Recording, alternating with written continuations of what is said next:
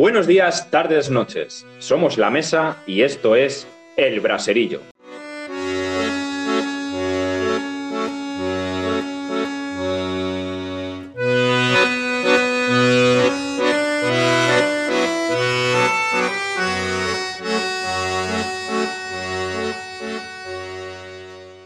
Hola a todo el mundo, mi nombre es Aitor y te preguntarás qué es esto del braserillo. Fácil y sencillo. En las casas de los pueblos españoles es tradicional que, llegados los tiempos fríos, la vida se realice alrededor de la mesa camilla. Bajo sus faldillas se oculta la verdadera atracción, el brasero. El calor que nos da la vida y nos hace alargar las conversaciones hasta el final de los tiempos. Es en torno a esta mesa camilla y este brasero donde se han solucionado todos los grandes problemas del mundo. No esos de los políticos y sus jaleos, no, los de verdad, los que preocupan a los vecinos y a las familias. Es por eso por lo que, alrededor de una buena mesa y al calor de un buen brasero, las conversaciones salen solas. Con ese espíritu de cercanía, de conversación cálida, agradable y en cierto modo distendida, nace el Braserillo, el podcast de la mesa. Un nuevo canal por el que llegar a todos vosotros, así como difundir los debates y posturas que se cocinan en la universidad y parece que no terminan de llegar a la gran sociedad a ver si podemos poner nuestro granito de arena al respecto. Ya hemos comentado en otros medios que la principal misión de este podcast era complementar el proyecto de la mesa electoral, pero vamos a saltarnos nuestras propias normas, así, empezando fuerte. No queríamos pasar por alto algo que se está viviendo, que se palpa día a día en el ambiente y que cada 12 de octubre vuelve como las golondrinas a sus nidos cada verano. Como empezaría toda buena charla alrededor de un brasero, ¿Qué os parece lo de la historia y la política?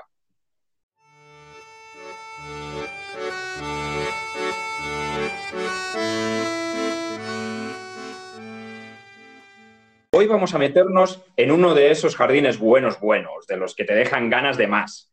La historia y la política, la política y la historia. ¿A quién no le gusta una buena polémica histórico-política cada 12 de octubre?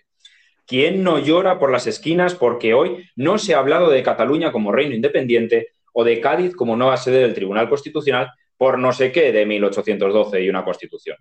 Pues ahora mismo, en cuanto os presentan nuestros compañeros de Brasero, empezaremos con el debate. Hoy nos acompañan tres grandes contertulios. En primer lugar, desde el calorcito valenciano nos escucha y habla Rebeca Viñuela. Muy buenas, Rebeca. Muy buenas, Aitor. Eh, un placer de estar aquí con todos vosotros. Nada, mujer, ya ves, el placer es nuestro. Ella es historiadora, investigadora en formación en México y sus investigaciones giran en torno a la figura de Agustín de Iturbide y su idea del imperio en México. Muchas gracias por estar aquí en la distancia. También tenemos a Felipe Orellana, historiador chileno e investigador en formación. Muy buenas, Felipe. Buenas tardes y gracias por invitarme. Nada, gracias a ti también. Especializado en historia económica, se encuentra estudiando en torno al estado del bienestar en España y Chile. Mil gracias por estar con nosotros. Por último, y no por ello menos importante, os presentamos a Sergio, abogado e investigador en formación, experto en defensores de derechos humanos. Muchas gracias por estar con nosotros y conversar en el día de hoy sobre este tema. Nada, familia, encantado de estar aquí y bueno, gracias a todos. Nada, hombre. Bien, vamos a ir arrancando porque el tema trae cola y las presentaciones se nos han alargado un poquito. Voy a leer tres pequeños apuntes. El primero es una declaración de Tony Cantó, director de la Oficina del Español de la Comunidad de Madrid, Después unas palabras de Pablo Iglesias acerca de los decretos de nueva planta de Felipe V. Y por último, un tuit de Daniel Aquilluet, historiador y divulgador por redes sociales. Van a ir en ese orden, ¿de acuerdo? El primero, el de Tony Canto. Yo no creo que seamos colonizadores ni conquistadores ni nada parecido. Yo creo que España, cuando llegó a aquel continente, liberó al continente, porque si no, es imposible entender cómo unos cientos consiguieron liberar a tantísimos miles de personas de aquel continente que estaban absolutamente sojuzgados por un poder que era absolutamente brutal, salvaje e incluso caníbal. Eran capaces de, en una ceremonia, matar a 70.000 personas.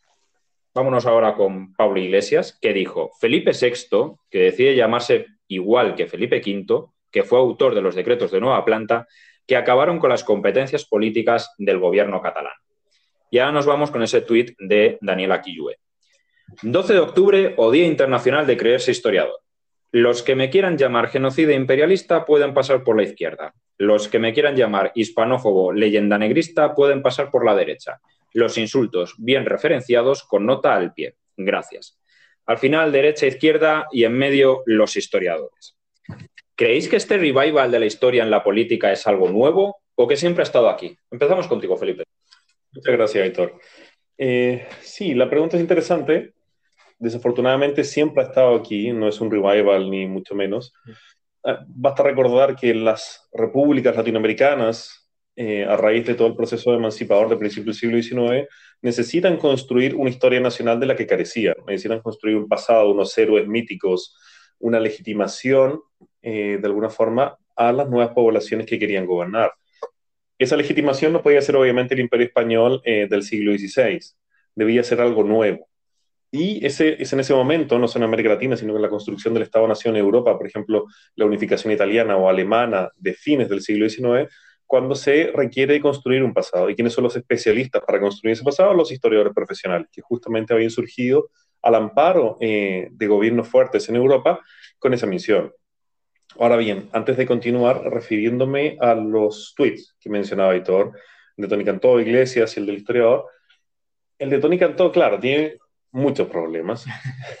pues el principal es quizás que él imagina, y quizás como él mucha gente, que América estaba gobernada por un solo pueblo indígena, por un solo imperio. Entonces, me imagino que lo que él se refiere, en una visión muy a lo apocalipto Mel Gibson, es eh, al imperio azteca, entonces, que los españoles liberan América del Imperio Azteca, siendo que era una zona muy concentrada al centro de México. Canibalismo ha habido en muchas sociedades. Eh, en el caso americano, eso se reducía a algunas tribus eh, caribes. Entonces, me parece sumamente desacertado y generalizador. Por parte de iglesias, eh, bueno, el reino elige el nombre, ese es el Papa. Entonces, también tiene una serie de problemas conceptuales que tienden a confundir a la gente. Y por último, me gusta mucho lo que mencionaba Daniel, el historiador y divulgador, porque toma un camino de moderación. El historiador no tiene que estar a la izquierda o a la derecha necesariamente, eh, tiene que ser un desmitificador.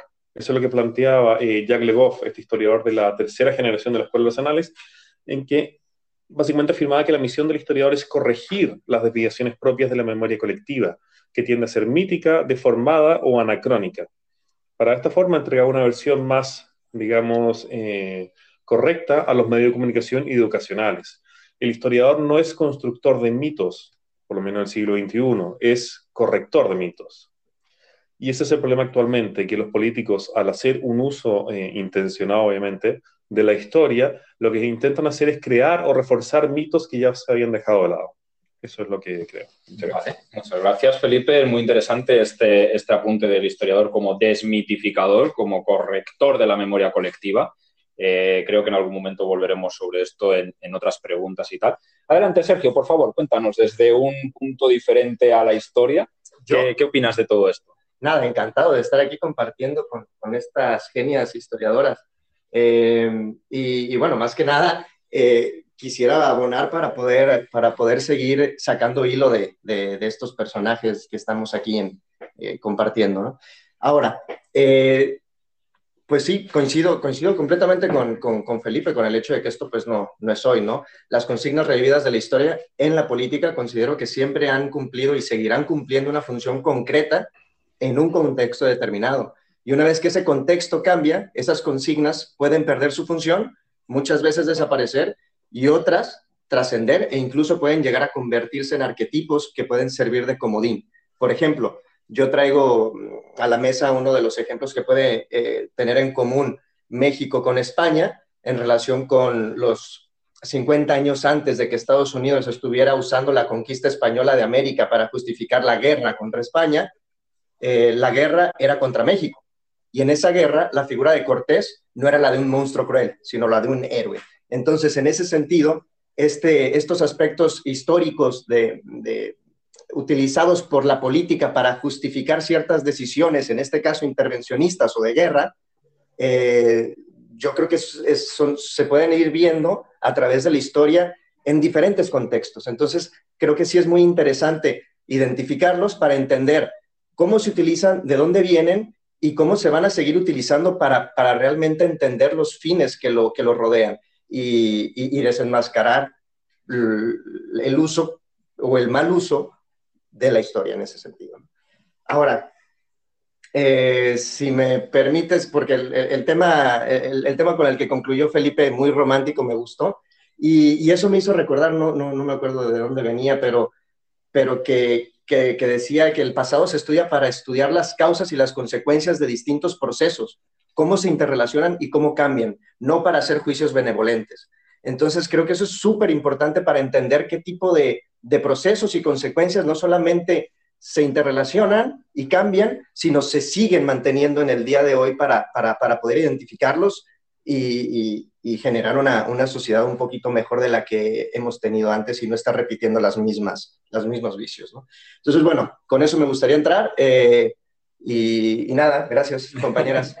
Nada, nada, hombre. Eh, muy interesante este, este, último que has estado comentando sobre, sobre esos juicios de valor hacia, hacia el pasado, sobre esta moralidad hacia, hacia o sea, esto de, intentar medir eh, la moral del pasado con la moral, con los, valores morales del presente. Casi que no te voy a preguntar qué opinas de lo de Tony Cantó como mexicano, porque casi que casi que, nos lo podemos imaginar.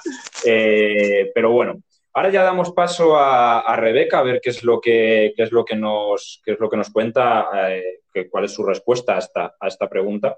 Y ya vamos a ir debatiendo, ya nos vamos a ir metiendo un poco en, en, berenjenales varios. Así que Rebeca, cuéntanos. Eh, gracias, Héctor. Pues a ver, yo creo que la, historia se ha usado desde siempre de la política, porque de hecho es una de, los, de las herramientas básicas para llegar eh, desde el discurso político a la, sociedad, ¿no? Y esto se hace a través de las emociones, básicamente. Por ejemplo, ahora mismo hay muchos estudios, muchas investigaciones desde el campo, desde la neurociencia hasta la historia o la sociología, que están estudiando precisamente la relación entre, entre las emociones, ¿no? Y, los valores, o sea, lo que es la razón social. Es decir, cómo nosotros a través de las emociones podemos, podemos recibir eh, ciertos, ciertos mensajes en los discursos políticos, nuestros valores van a cambiar y esto de alguna forma va a suponer eh, que nuestra acción política también va a cambiar. Y me voy a explicar. Em, el uso del relato histórico o de la visión más bien histórica de determinados personajes eh, se usa más que nada para generar valores sociales que se asocian generalmente a conceptos ya viejos. Estamos hablando, por ejemplo, como hablaba de Tony Canto, pues de concepto de civilización, de conquista, de genocidio, pero también estamos hablando, por ejemplo, de personajes como Colón, como Cortés, a los cuales a través de determinado relato que se va a dar pues en la derecha, en la izquierda, se va a dar en realidad en, diferentes versiones políticas que van a generar también eh, diferentes narrativas históricas, ¿no? Y lo que se dice o lo que están estudiando personas como por ejemplo Isabel González Manso es que eh, para llegar a la sociedad o para generar cambios en aquellos conceptos o significados que estamos relacionando con valores como, bueno, con palabras como conquista, como genocidio, o incluso con qué valores no asociamos a Cortés y a, y a, Colón, eh, lo que hace el discurso político es apelar a la empatía. Es decir, si tú quieres generar un cambio, un cambio ideológico permanente eh, que vaya más allá del límite temporal del mero discurso, lo que tienes que apelar es que la gente se siente identificada con aquello que nos están vendiendo desde la política. Y eso de alguna forma se, consigue mediante, mediante la, la, empatía, ¿no? mediante un, vínculo entre la sociedad a la que te estás refiriendo, a la que te estás dirigiendo y aquello que estás intentando vender. Eh, sí, pero perdona, que te interrumpa. Vamos a meter ya un poco de cizaña, que para, algo soy el presentador y no voy a hablar mucho. Eh, eh, ¿Eso que estás hablando tú no sería caer en un presentismo que al final acaba ensombreciendo un poco la labor del historiador? Es que, claro, es que no es simplemente la labor del historiador. Yo te estoy hablando de cómo desde la política se puede usar la historia. Yo creo que nosotros como historiadores debemos precisamente, Felipe está hablando de desmitificar. Claro, nosotros como historiadores lo que debemos ver es diferenciar ese discurso político, o sea, cómo están usando la narrativa histórica en referencia a la civilización, a la conquista, al genocidio, al, a Cortés o, a Colón o, a cualquier otra, en realidad cualquier otro evento histórico y desmitificarlo, ¿no? Separarlo de ese, mensaje político e intentar dar la versión que queramos nosotros, intentando pues mantenernos esa, desde esa neutralidad, ¿no? Que estábamos hablando antes. Claro, perdón, Rebe. Sí. Perdón, pero ¿te puedo interrumpir un poquito? Sí, claro. Eh, sí, yo creo que, eso está, está un poquito, estamos bastante, bastante de acuerdo, eh, pero aquí yo creo que el, el, gran hilo negro podría ser cómo evitar, cómo evitar resultados justo en ese sentido, ¿no? De la desmitificación, cómo evitar resultados que den una capa de respetabilidad académica a temas con connotaciones ideológicas muy marcadas. ¿Cómo, cómo, cómo poder eh, llegar, llegar a ese, a ese, tipo de consensos y, y desmitificar todos estos procesos?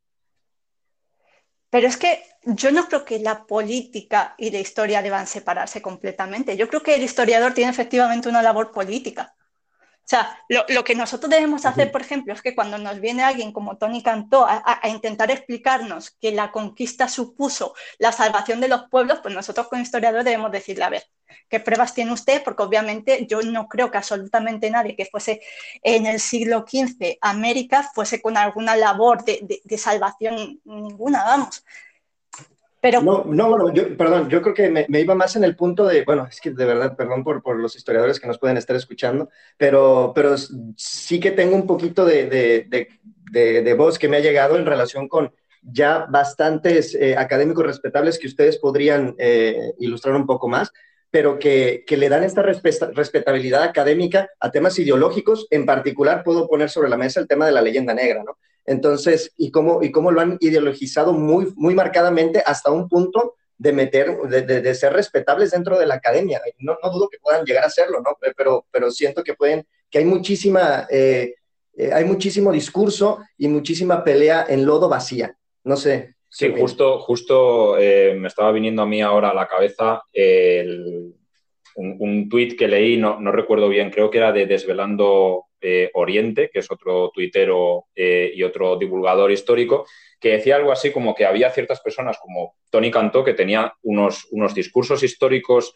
eh, tan ideologizados que era inútil intentar desmitificar uh -huh. esos discursos tan ideologizados y que a lo que había que ir era por la gente que pudiese consumir esos discursos, no a por el que los crease. Vamos a dar un poquito de palabra a, a Felipe, que está pobre aquí esperando a ver si le damos pie. Muchas gracias.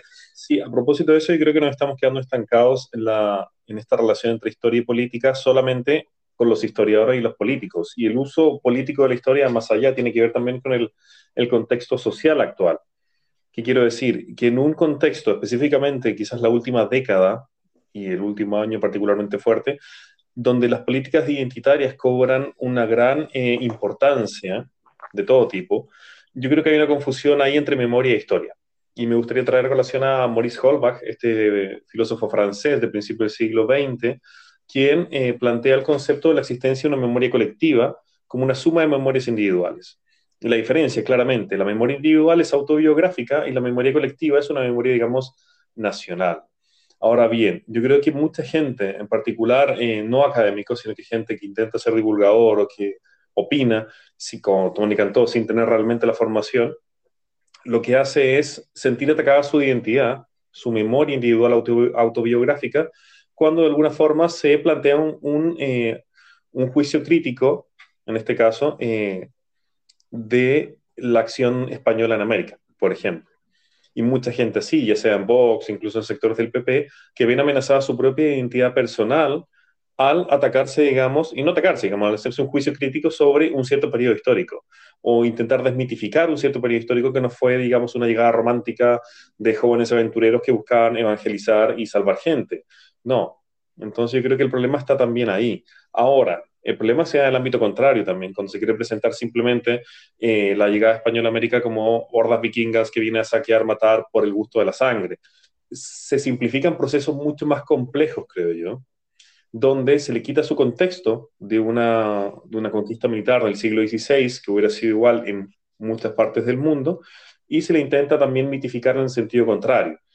Y uno, al hacer un juicio crítico, por ejemplo, de esa postura, se encuentra con la respuesta también una reacción muy fuerte de quienes ven su identidad eh, ligada, por ejemplo, a eh, su carácter latinoamericano, o los pueblos indígenas, o la opresión, o la defensa de los grupos subalternos, etcétera, etcétera, etcétera.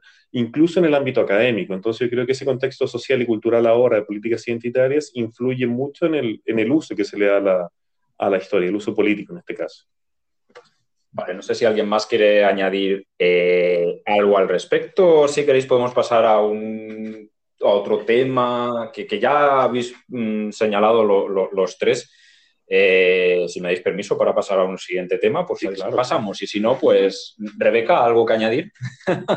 Eh, pues sí, pero lo voy a dejar para la siguiente pregunta porque me cabe igual. Perfecto, maravilloso, estupendo. Vale, tergiversaciones históricas o nuevas interpretaciones. Me explico. Eh, la ciencia histórica al final está en una constante renovación, nuevas investigaciones, nuevas fuentes que aparecen constantemente, unos nuevos paradigmas, unas nuevas metodologías que al final hacen que se tenga una sensación de que una vez que se introduce uno en historia, en la historia, no hay una verdad absoluta más allá que eh, Pepito entró en tal ciudad a sangre y fuego, tal día, de tal mes, de tal año o sea, sé, las fechas. Lo que son los procesos y los significados de esos procesos o las causas de esos procesos parece que constantemente están en reinterpretación y reescritura.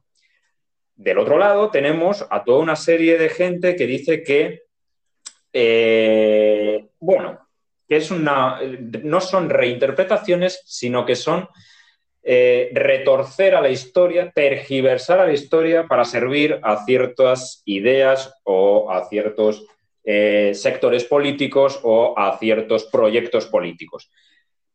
¿Qué es lo que pensáis al respecto? ¿Hay realmente intentos de manipular la historia o son ciclos marcados por los, los nuevos paradigmas políticos, culturales, sociales, etcétera? Esta vez empezamos por Sergio, continuamos por Rebeca y terminamos por Felipe con estas respuestas cortas. Adelante, Sergio. Buenísimo. Mira, la verdad, eh, creo que en esta pregunta en particular me gustaría que aportaran más los historiadores y voy a seguir dando hilo, ¿no? Creo, espero. Y, retomando un poco con lo que, lo que cerró Felipe, me gustaría, me gustaría darle un poco más de vuelta al, al, tema relacionado con este consenso colectivo acerca de lo que ha sido el pasado, ¿no? Es decir, puedes eh, controlar la educación pública, puedes cambiar un libro por otro, pero ese consenso colectivo del que hablabas, Felipe, eh, justamente no lo puedes cambiar. Eh, ahora, ligando con, esta segunda, con esta segunda pregunta, este consenso colectivo, si entendemos como, como lo dividió Aitor en la presentación, eh, se puede entender el pasado como fechas de tal día, tal hora y, tal personaje, pero también respecto a las interpretaciones que llevaron a ese personaje a ir a esa hora, a ese día y a esa fecha, eh, el consenso colectivo ya puede ser un poco más difuso, ¿no? Eh, siento que el, consenso, el, consenso, colectivo en cuanto al primer supuesto puede ser mucho más fácil de alcanzar que el segundo, o me equivoco, ya me dirán, ya me dirán ustedes. por un lado, y por otro, a mí me, genera bastante incertidumbre que pueda llegar a haber un consenso colectivo real respecto a esas interpretaciones. Eh, no sé, me gustaría pasarles el, micrófono a ustedes. Sí, quería yo añadir un poco al, pie que, realmente, es que es eso, realmente existe este consenso colectivo, porque esta, es que hasta hace unos años Nadie en España se cuestionaba que eh, la guerra civil no hubiese empezado por un golpe de Estado fallido en julio de 1936. Nadie se lo cuestionaba. Y a día de hoy es que estamos viendo constantemente gente que incluso cuestiona que realmente existiese una guerra civil. Que empiezan a, empieza otra vez a hablar de alzamiento nacional, de salvamiento, salvamiento, salvación de la, de, la, de, una España que estaba a punto de caer en una especie de sovietización, o directamente se acusa a la Segunda República de ser la que causó eh, la guerra civil, cuando la Segunda República estaba como para empezar guerras civiles. Eh, entonces, es, eso. Eh, adelante, Rebeca. ¿Existe ese consenso colectivo o, existen esas tergiversaciones históricas o, es todo fruto de, esas nuevas interpretaciones y nuevas corrientes que surgen constantemente? Claro, yo diría que efectivamente no existe. O sea, no existe un consenso básicamente porque existen tantas narrativas históricas o tantas versiones de la historia como ideologías puede haber en el mundo. Es decir, si cada si lo que estamos hablando de que cada discurso político genera sus propios valores o significados en torno a qué, cree la sociedad, perdón, que es la conquista, qué cree que es la guerra civil, qué cree que es Franco, y un montón de otros, de otros aspectos históricos que realmente van a tomar diferentes significados dependiendo de quién lo esté vendiendo. O sea, Tony, que Tony Canto diga una cosa y Pablo Iglesias diga algo lo contrario, no, no, es cuestión de azar, es cuestión de lo que nos intentan vender que están en ideologías totalmente diferentes. Entonces yo creo consenso, es que ni siquiera no sé si es sano, supongo que no será sano que exista un consenso, pero es que yo creo que básicamente sería imposible. A ver, en torno a eso yo pienso que no es lo mismo la existencia de una multiplicidad de relatos con la existencia también eh, o reinterpretación de los hechos históricos. Los hechos históricos, acontecimientos, como se quiera llamar, fueron unos que nosotros conocemos siempre parcialmente, siempre intencionadamente, incluso por las mismas fuentes que nos dejaron sus protagonistas, pero que fueron unos hechos. Lo que se puede intentar alcanzar, quizás nunca con éxito, es un consenso académico en torno, por ejemplo, a lo que decía Aitor, que la Guerra Civil Española comenzó por un golpe de Estado fallido. Yo creo que ese tipo de acontecimientos más generales, verificables en todo el siglo XX con la cantidad de fuentes, incluso audiovisuales que ya había en ese momento, se puede llegar a un consenso académico en torno a eso. Sí, pero ya estamos viendo que, ese contexto académico desaparece. Claro. sucede también que eh, ahora, un ejemplo actual quizás de una manipulación grosera ya, es el Instituto Nueva Historia de Cataluña que lo que intenta hacer no es básicamente eh, buscar nuevas fuentes para darle una nueva interpretación, es con las fuentes existentes que no te permiten llegar a las conclusiones que ellos llegan, crear novela histórica. Eso tiene un uso condicionado. Yo no creo que los historiadores que están ahí a cargo, que son financiados obviamente por, por la Generalitat, eh, sean tontos. No, no es eso. O sea, hay un proyecto político, se les paga por eso y llegan a conclusiones que para mucha gente, incluso Gabriel Rufián, recuerdo, los criticó muy fuertemente eh, el año pasado, que eran conclusiones ridículas, que eran conclusiones que no se creían, y criticaba mucho, decía, esto estamos pagando, o sea, Cataluña está pagando con su presupuesto público el Instituto Nueva Historia. Y claro, entonces el pensar o el plantear que, por ejemplo, figuras como eh, Cervantes o Quevedo o Colón eh, eran catalanes, catalanes como encubiertos para su época, que no, no habría tenido sentido o que ciertos inventos o la imprenta o qué sé yo, corrientes culturales habrían nacido ahí, siendo que una investigación académica, eh, digamos, o toda la tradición académica en los últimos 300 años ha, demostrado lo contrario, con todas las operaciones que han habido, lo que tú quieras, no es posible que eso haya quedado oculto o que se haya intentado ocultar todo este tiempo, no, no es así, eso es un uso intencionado y desde la academia el problema no es eso. Y me recuerda mucho un documental que vi hace poco, que es el año pasado, creo que es de los terraplanistas, en que le preguntaban a los científicos qué opinan de los terraplanistas.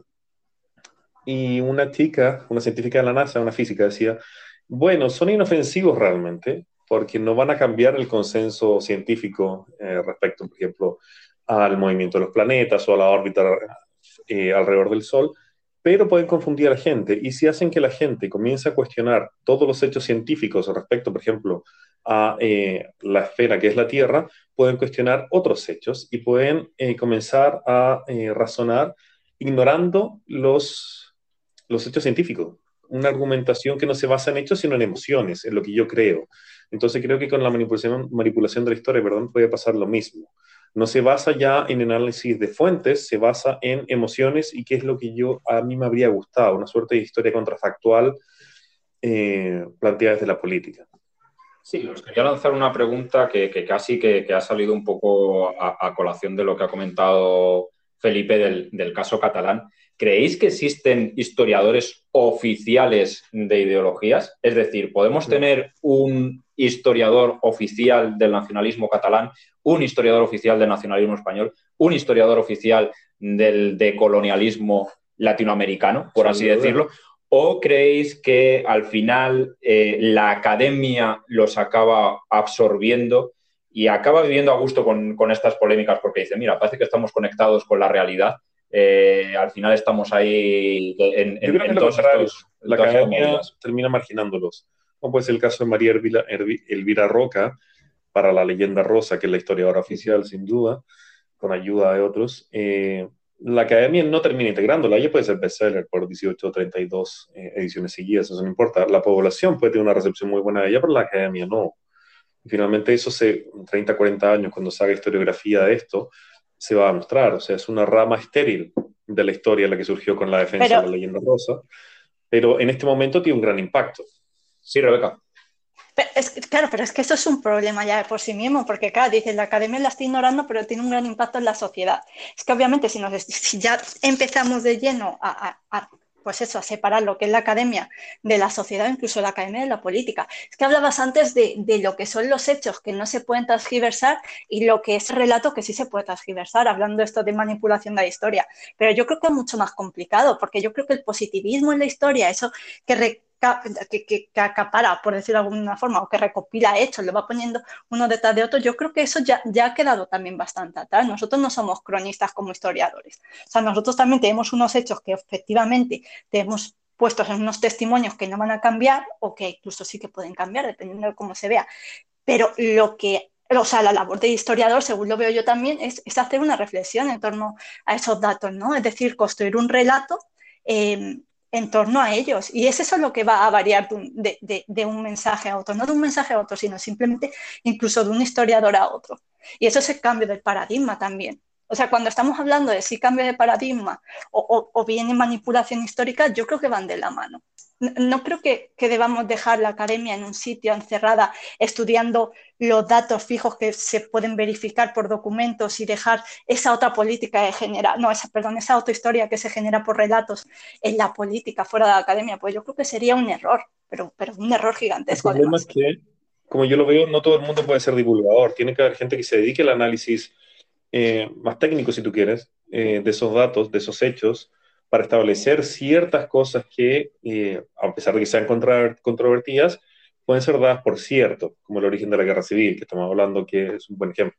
Entonces, no todo el mundo puede ser divulgador y no todos los historiadores pueden ser parte del giro lingüístico, no todos son Hayden White. O sea, tiene que haber ciertos hechos que no son solo relatos.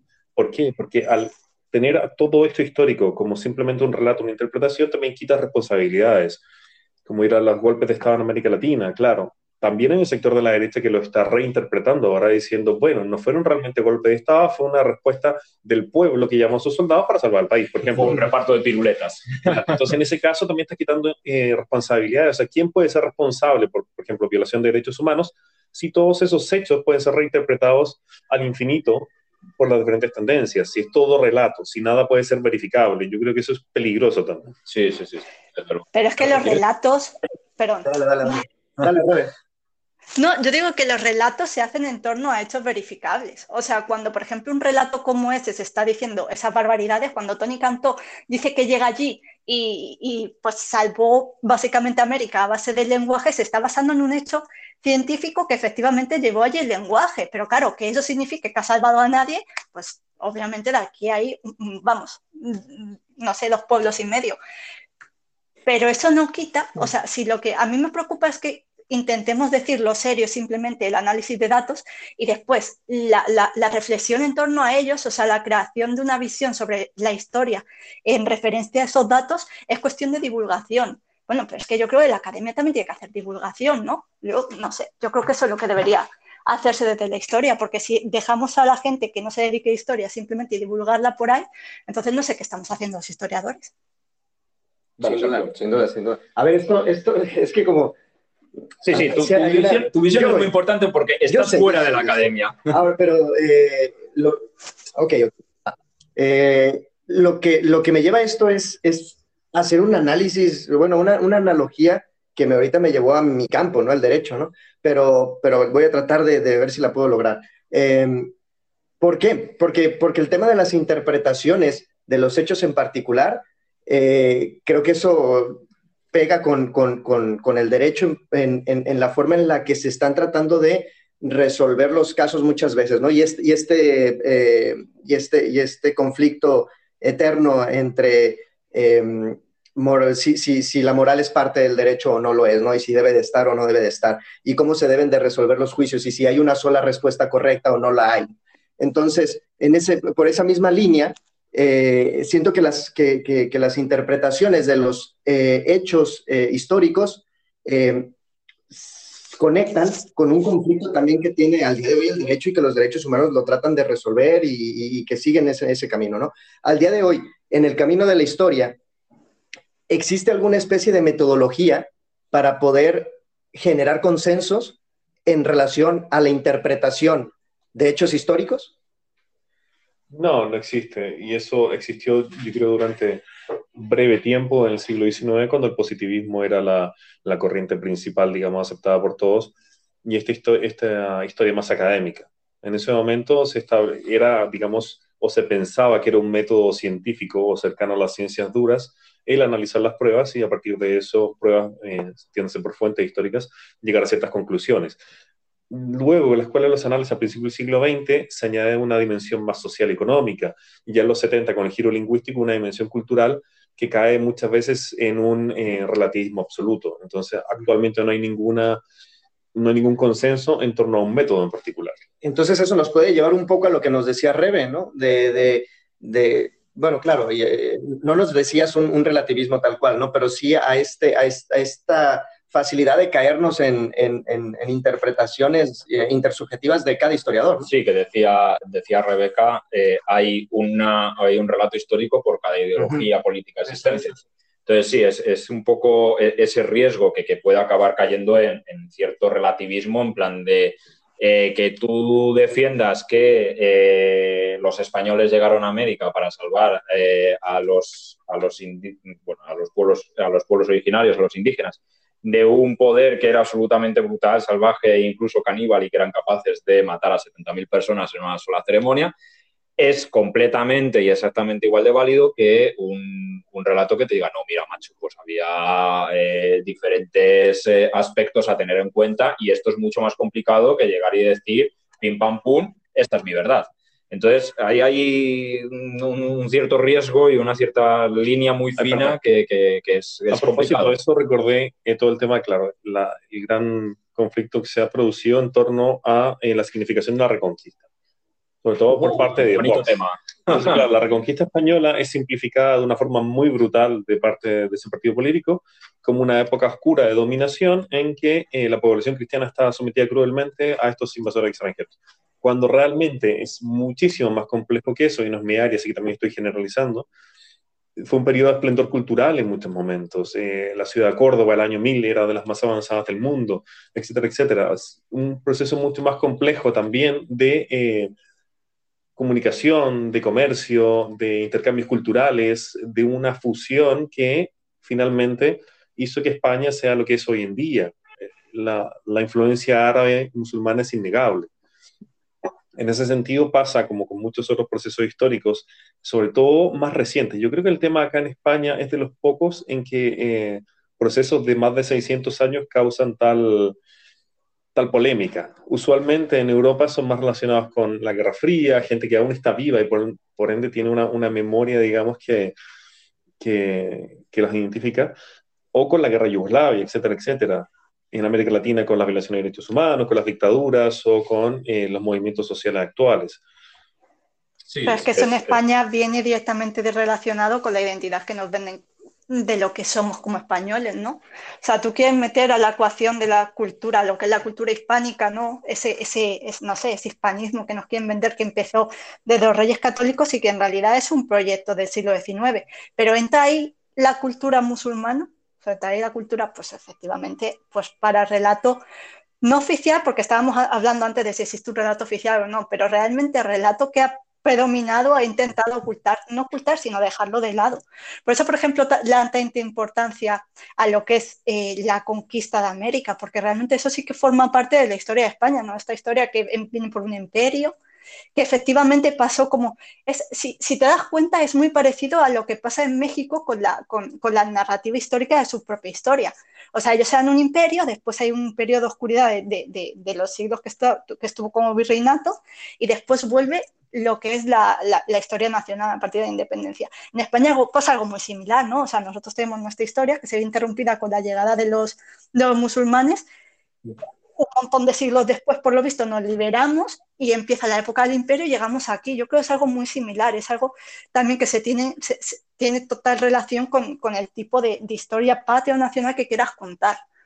Por eso yo creo que es, muy dañino, además, porque muchas veces eh, se hace pensar o se hace creer a la gente que tienen mucho más eh, de visigodos que de otra cosa, siendo que el reino visigodo duró cuanto un cuarto lo que duró la dominación musulmana en, España.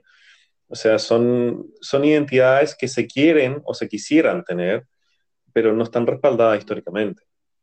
Efectivamente. Pero por eso también me da miedo, porque lo que estábamos hablando antes, o sea, de que, que, quería decirlo antes, pero se me, se me ha ido totalmente, de que el relato que está ahora mismo, el relato más conservador, el relato de la derecha, que, explica la conquista como, como, una salvación de los pueblos indígenas americanos, es un relato que no solo viene de la divulgación política, es un relato que viene desde la academia. Yo por eso lo que quería decir es que el relato que se opone a eso eh, no, vamos a decir que es un relato puramente academicista, basado en datos mucho más fiables, porque el relato opuesto, ese relato que nos estamos enfrentando, también es un relato que sale de la academia, también es un relato que se basa en las mismas fuentes que tú estás utilizando. O sea, yo creo que hay que luchar también no solo en la academia, sino fuera de la academia, porque es allí donde debemos llegar. Y es por eso que eh, deberíamos, por ejemplo, estudiar mucho más y de otra forma la reconquista porque es verdad que ahora mismo básicamente lo que ocupan los libros de texto es, ridículo, ¿no? En, la escuela, en la escuela primaria, en la escuela secundaria, en el instituto. Sí, sí, sí, sí, total, total. Y es importantísimo lo que acabas de decir respecto a la academia, o sea, que, que esos discursos no, no, no son de, divulgación, sino que salen, salen desde ramas académicas. Y me viene, me viene de perlas para enganchar con la última pregunta que os quería, que os quería comentar. Tenemos a Vox diciendo que va a iniciar cada eh, campaña electoral, la inicia en Covadonga porque dice que va a reconquistar España. Dale, Pelayo. Tenemos eh, comunidades indígenas en América Latina que dicen que no se celebra el Día de la Hispanidad, sino que se celebra el Día de la Defensa de las Comunidades Indígenas, el Día de la Resistencia Indígena.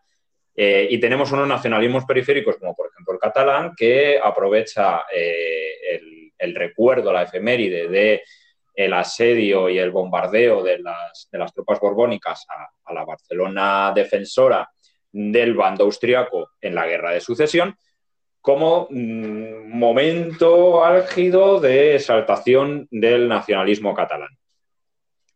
Estos debates que se generan en la política en torno a ciertas efemérides históricas son reales, están realmente en la sociedad? O sea, ¿la gente realmente se preocupa por si la reconquista fue una reconquista o fue una guerra de reinos cristianos contra reinos musulmanes que no tiene nada de reconquista?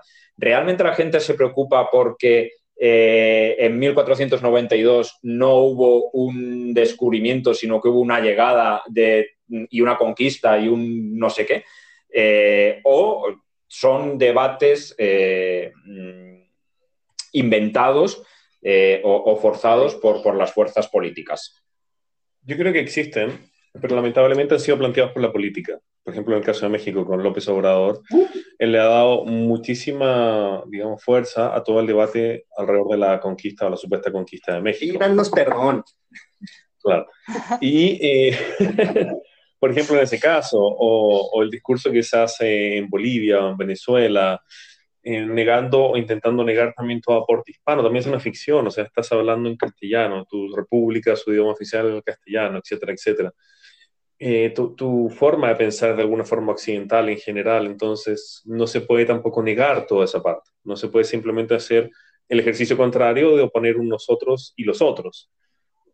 Tiene que haber un análisis más complejo en el caso, por ejemplo, del descubrimiento y conquista, o como se le quiere llamar, eh, de la invasión de América. Tiene que ser más complejo que eso y lo mismo en el caso español. No puede ser simplemente unos invasores con una religión extraña y unos defensores católicos o cristianos que, que, resistieron por 800 años. Es mucho más difícil. Total, total, total. Y, y, y en ese sentido es muy peligroso es, es, esos discursos porque, porque al final, al final la voz de los realmente que siguen oprimidos no se escucha. O sea, pídanos perdón. Güey, al, día de hoy sigue habiendo infinidad de comunidades originarias en México que están todavía bastante oprimidas. Y no por España. Y no por España. Entonces es como, al final tú levantas la voz por eh, pueblos originarios que tampoco estás escuchando, hermano. Entonces, eh, al final son discursos que nada más están haciendo ruido y, y, tienen unos intereses políticos completamente diferentes de los cuales se aprovechan de la historia y de eventos históricos en particular. Sí, perdón. Y lo que decía Sergio me parece muy interesante, sobre todo en el caso de México, que se intente defender ahora, digamos, eh, la honra del imperio azteca y su derecho a existir, y no el derecho a existir del pueblo indígena en México ahora que está siendo oprimido por el Estado, por el narco, por empresas incluso multinacionales. Entonces, eso es muy... Es raro, digamos. Es que, bueno, más, que raro, lo peor es eso, que no es raro. O sea, lo peor es que no es raro. Que, discursos políticos se aprovechen de, la historia para decir algo y hacer otra cosa. Pero no es raro porque funciona. O sea, claro, es que lo que nos estamos hablando... Claro, es que es súper importante tener esto en cuenta porque, claro, cuando nosotros estamos diciendo de que del discurso, por ejemplo, de, la, de los problemas de la comunidad indígena actual causados por algo que pasó hace 500 años, es que hay que tener cuidado porque, claro, no es algo de que, digamos, no estamos poniendo el micrófono en la comunidad actual, es que sí que se está poniendo y sí que esas personas sí que han absorbido esa explicación a su problema como propia. Y esto tiene mucho que ver con lo que empezaba diciendo yo, de que la política usa eh, la historia para, para, acercarse emocionalmente ¿no? a la gente.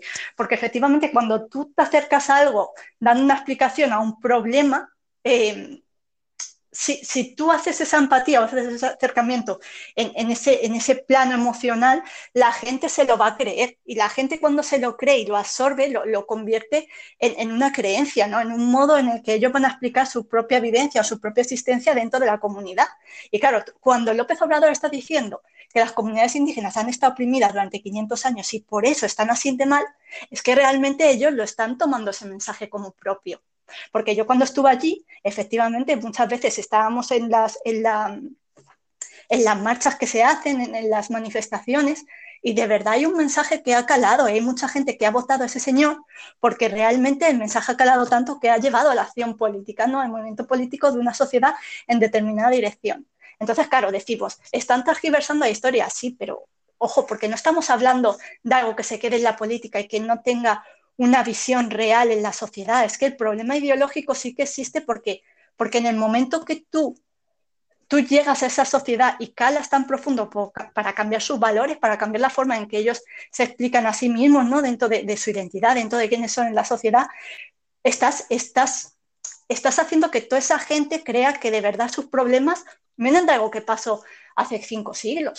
Sí, claro, pero ¿cómo, cómo, luchas, pero cómo luchas con, con esos discursos cuando, cuando, bueno, claro, claro, claro, claro. Eh, cuando, cuando, cuando estos discursos nunca en la vida habían tenido tanto eco en, en, en la era digital, ¿sabes? Y, la manera en la que se replican tan sencillo, discursos tan rápidos, fáciles, y que les tratas de, argumentar y no les puedes agarrar ni los pies ni las cabezas para poder eh, eh, darles la vuelta, porque son rápidos, sencillos y con un eco impresionante. Sí, sí, desde luego que, que está claro que, que la academia adolece un poco de esa divulgación seria y, constante, quizás de heredado de otra época en la que pues eras académico de la historia y, vivías en una torre de marfil en la que solamente te leían eh, y te escuchaban académicos. Bueno, eh, pues ya se nos acaba el tiempo y por lo tanto se acaba también un poco este debate. Eh, aunque si una cosa nos ha quedado clara es que entre unos y otros la historia está más viva que nunca en boca de todo el mundo, sea uno especialista en el tema. Y creo que a título personal eso le da un, pelín, un, poco de vida y alegría al asunto. Sin más, muchas gracias por escucharnos. Somos El Braserillo, podcast de la mesa, realidad, investigación y divulgación. Hasta la próxima y muchas gracias a nuestros contertulios.